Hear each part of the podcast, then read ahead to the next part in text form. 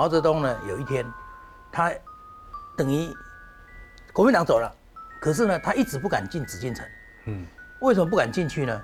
他说袁世凯都坐不住了，对，段祺瑞也比我强嘛，这些人都进去就出事坐不住。嗯，那我不要进去。可是这时候北京的这个校长郭沫若，他是个易经专家，他说你不进去也不行。他说这样子好了，那个北京城外有一个有一个老道，我们给他看一看是不是能进去，他就带他去，带他去呢，这个老道呢弄了半天也不讲话，他对着毛泽东讲，一个就是九九，那郭沫若知道九九是天王嘛，他说易经练过九五是至尊嘛，那九九那没有问题，就是天王嘛，你 OK 没问题。嗯，可是那老道又不讲话，就是又过了一阵子跟他讲八三四幺，他就讲了八三四幺，就是八三四一这个数字。就四个四个码在易经里面就是很难解，所以郭沫若说，哎，这个我解不出来。那毛泽东说我知道了，他叫我九月九号进去，嗯，知道吗？那因为保护我的这个部队叫八三四幺师，所以现在京城的那个八三四幺就是毛泽东去问这个老道，是好，结果最后有一天毛泽东挂了，他的秘书才知道，他的秘书写了在《毛泽东传》的第一页写，就是说原来那个老道在告诉我的头子，我的领导人说，你九月九号会死，嗯，就是九月九号死，是，那么八十三岁死，统治红军四十一年死，哎呦，哇塞，这就是在我们现在看到《毛泽东传》，他的秘书就是写的第一页就是定数嘛。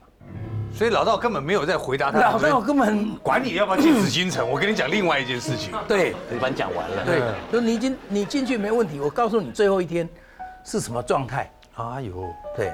那郑老师有没有不听那个算命老师提醒，就非要在那个灵异密码里面？也不是非要我这个是一个客户，他到了香港，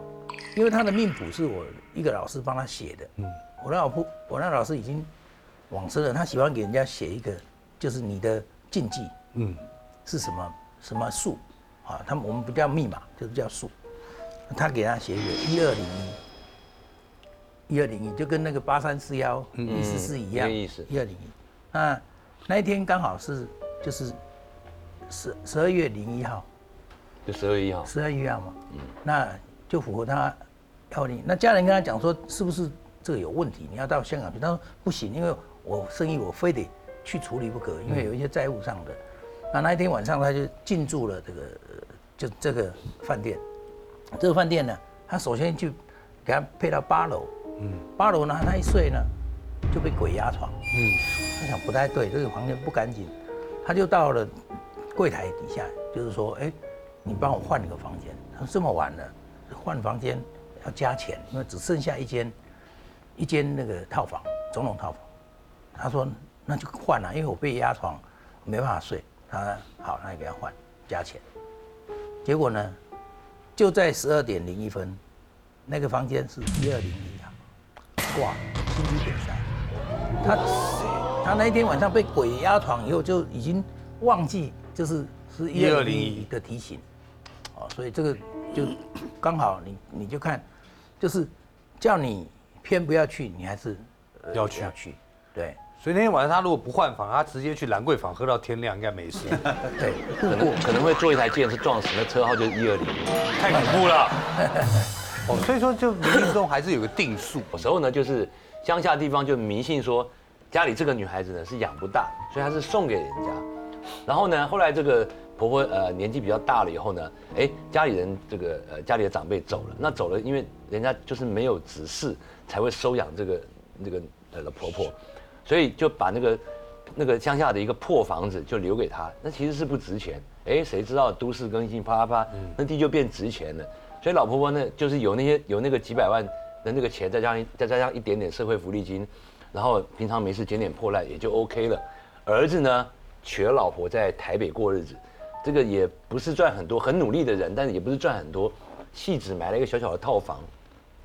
然后呢就养呃生了一个小女儿。当他们有一天想把这个小孩丢给他们家，丢给婆婆来养，因为婆婆没事干嘛，退休没事干，要丢给婆婆来养的时候，这个本来老婆婆跟这个儿子之间呢，其实没有什么交往，其实就像我们对爸妈一样，不是那么常联络这样，也没什么交往。哎，结果这接了小孩以后呢，当然爸就是爸妈的这边，他会很常去关心说啊，小孩现在怎么样，什么什么状况。可是呢，他们慢慢也会发现，妈妈也会主动，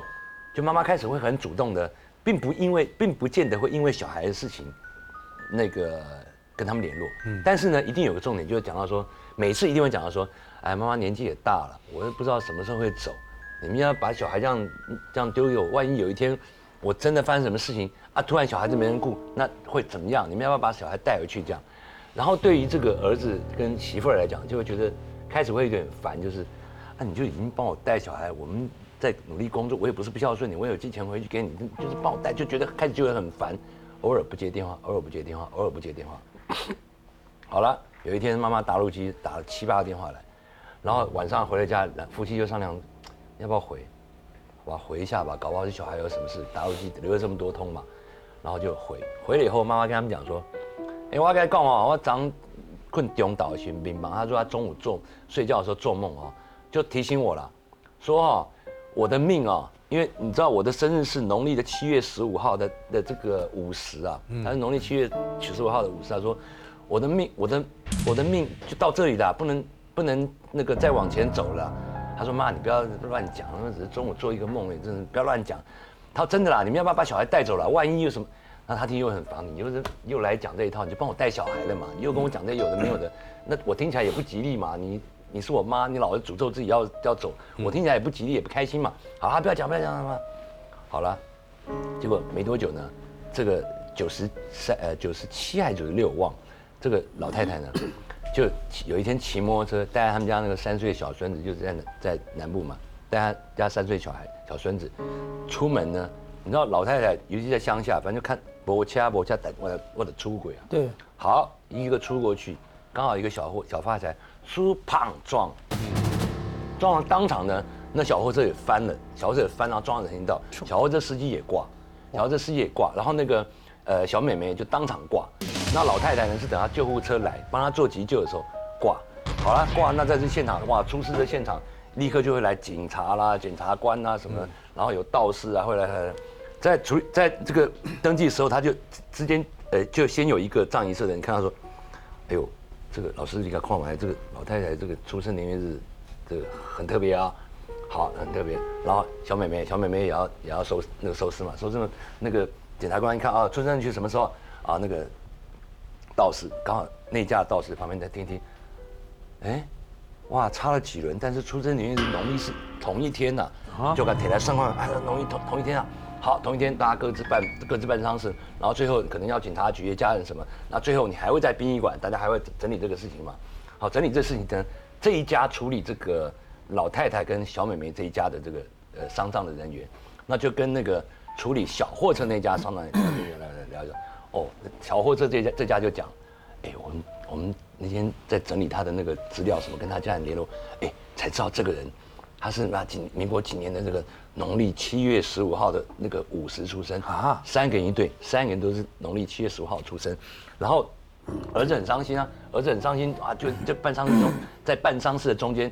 妯娌之间的邻街坊邻居乡下地方都会过来帮忙什么什么，就跟他就跟他讲到一个事情，就是说你妈妈从小我们就知道一件事情，就是你妈妈小时候就算过命，就是她不能同时碰到两个跟她一模一样生日的人。否则她一定会挂在那个时候。江波老师是有三代，总共呃往生了九个人，但是他们死亡年龄就跟这个特定的数有关了。对，这个客户是我脸书的一个好友，但平常也没有什么联络。但有一天呢，他就写写之后传一个照片给我，他就传一张照片给我，那我就说，哎，我就回他说，你卡主音。嗯，我说你卡主音之后，客人说，你卡什么音？人家脸书跟你聊天，你就直接给他交。没有，我说你卡主音嘛哈，他跟我说你卡什么音？我说你后面跟着不知道一大堆，因为你的照片旁边跟着一大堆无形的，嗯，好像有额头泛青，嗯，那结果这个客人就说他也觉得很担心，他说老师，那我可不可以去找你？我说那你约一个时间你过来，好，那可能隔一两天，这个客人来的时候，他带了爸爸跟妈妈来，坐在我的面前，坐在我面前，一坐下去，那我都要听到很多人在跟我讲话。那我想说，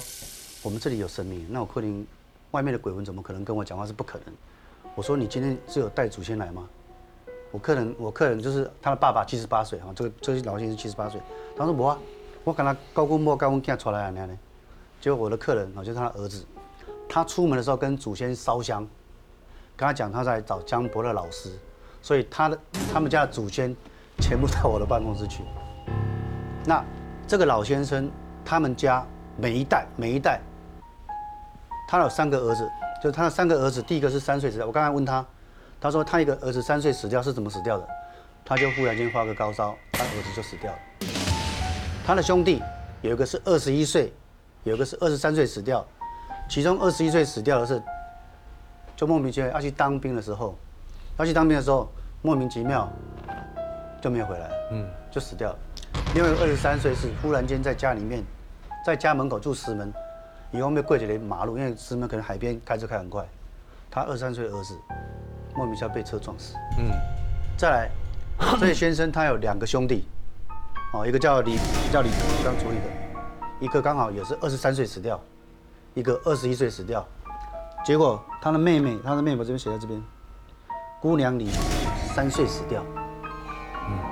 你们觉得很神奇？三个儿子，一个三岁，二十一，二十三，他自己的兄弟一个二十一，一个二十三，一个三岁死掉，嗯，那这样就算了，对不对？还有更恐怖的，他的叔叔叫郑，他姓李，他叔叔为什么姓姓郑？也是三岁死掉。那旁边还有写他两个叔叔，哦，两个叔叔，你也是三岁死掉，都是三岁，二十一岁，二十三岁，怎么听起来好像全家都过世了？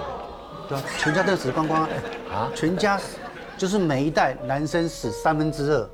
那原因我也觉得很奇怪，说为什么三代就死了死了九个人，而且这三代每个死掉的都是三岁、二十一岁、二十三岁，结果去家里看祖先牌位沟通沟通的时候才知道说。原来我我这个客户啊，七十八岁，他的阿公，他的阿公本姓姓郑，郑成功的郑，阿公死掉早死，奶奶改嫁，奶奶改嫁改嫁姓李的，来遭罪的问题，也有这种入罪的问题。那结果，这个这个客人就是因为他的他的爸爸姓妈妈的姓，姓姓奶奶的姓，他的爸爸姓奶奶的姓，都是拜姓李家的。拜姓李家以外，没有拜他们郑家祖先。那后来我就觉得很奇怪，说那难道这样子就被全部都被李家全部带走死掉吗？结果问出来，我先问，问出来原因竟然是他的牌位里面竟然没有拜他亲生的爸爸。嗯。客人没有拜他亲生的爸爸、阿公、阿祖，全部都没有拜。只拜女方家里，所以女方男方男方的祖先不甘愿，也让他全他们家全家都死死死光光。那今天更神奇的是，我这边单子绝对没有造假。本来以为死了十一个人，结果今天总共死了几个，写到写不下。我不要用纸写，每个都要写哦。总共刚才处理二十个，是我有史以来处理九百多个案例里面死最多的。